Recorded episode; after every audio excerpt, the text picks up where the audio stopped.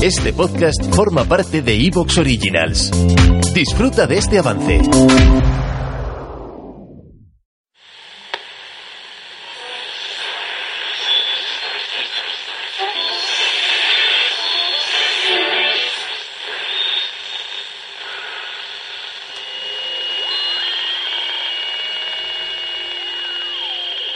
Esto es un mensaje de Anonymous para toda la población. Hoy a las 13 horas ha sido declarado el estado de emergencia.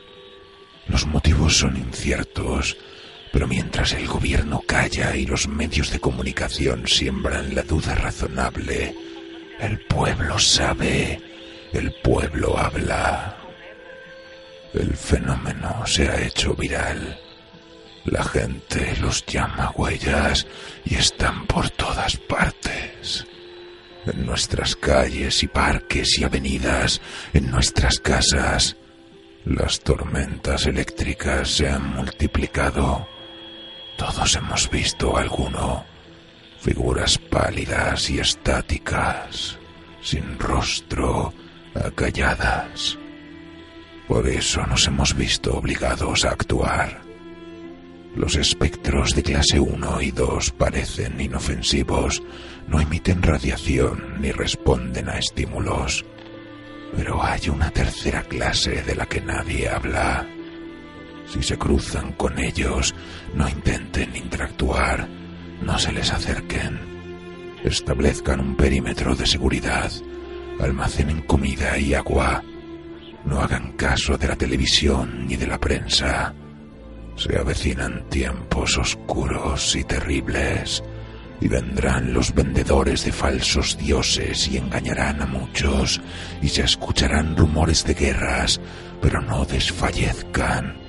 Es necesario que esto suceda, pero todavía no será el fin. Se levantarán nación contra nación y reino contra reino. Les hablarán de hambres y de guerras, pero no pierdan la esperanza. Mantengan abierta esta frecuencia. Todo esto apenas es el comienzo.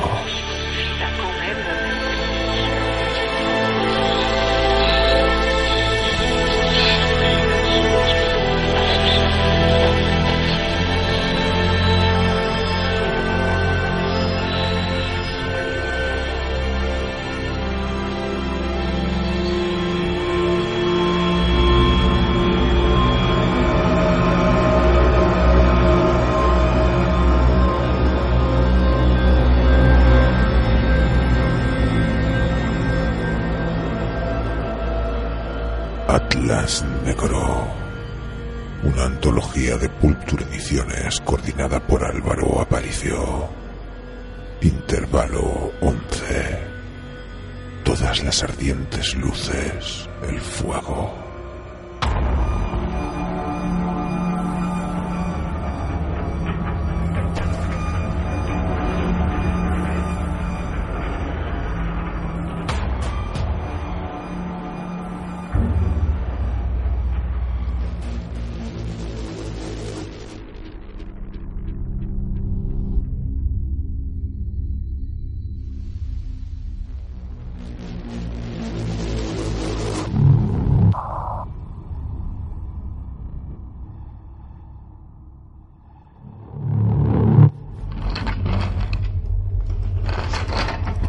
La sala capitular del ángel vigilante arrastraba un televisor sobre una mesilla con ruedas por el perímetro exterior de la sala, aquel que circundaba los sitiales en óvalo.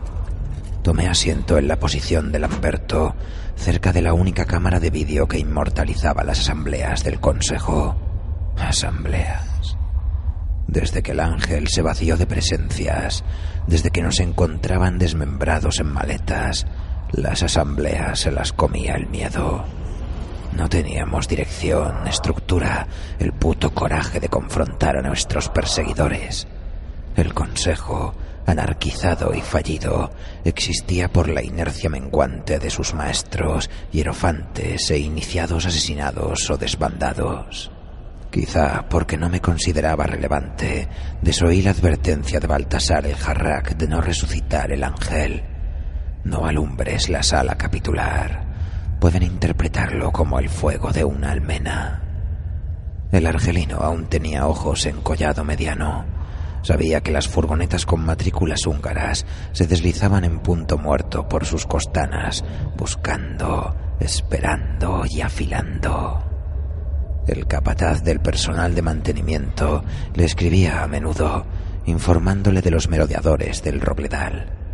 Linternas encendidas por error entre los árboles, el resplandor de binoculares escrutando desde la linde.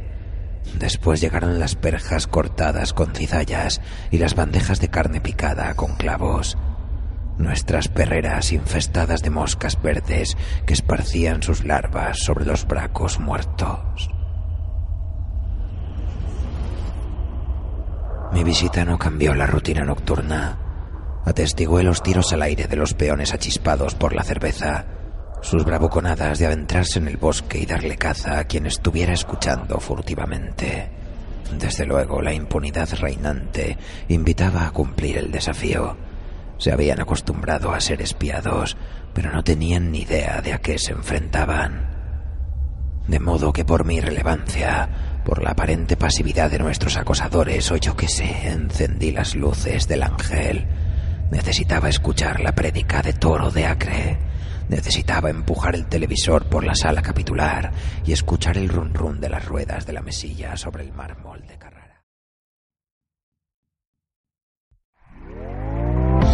¿Te está gustando lo que escuchas?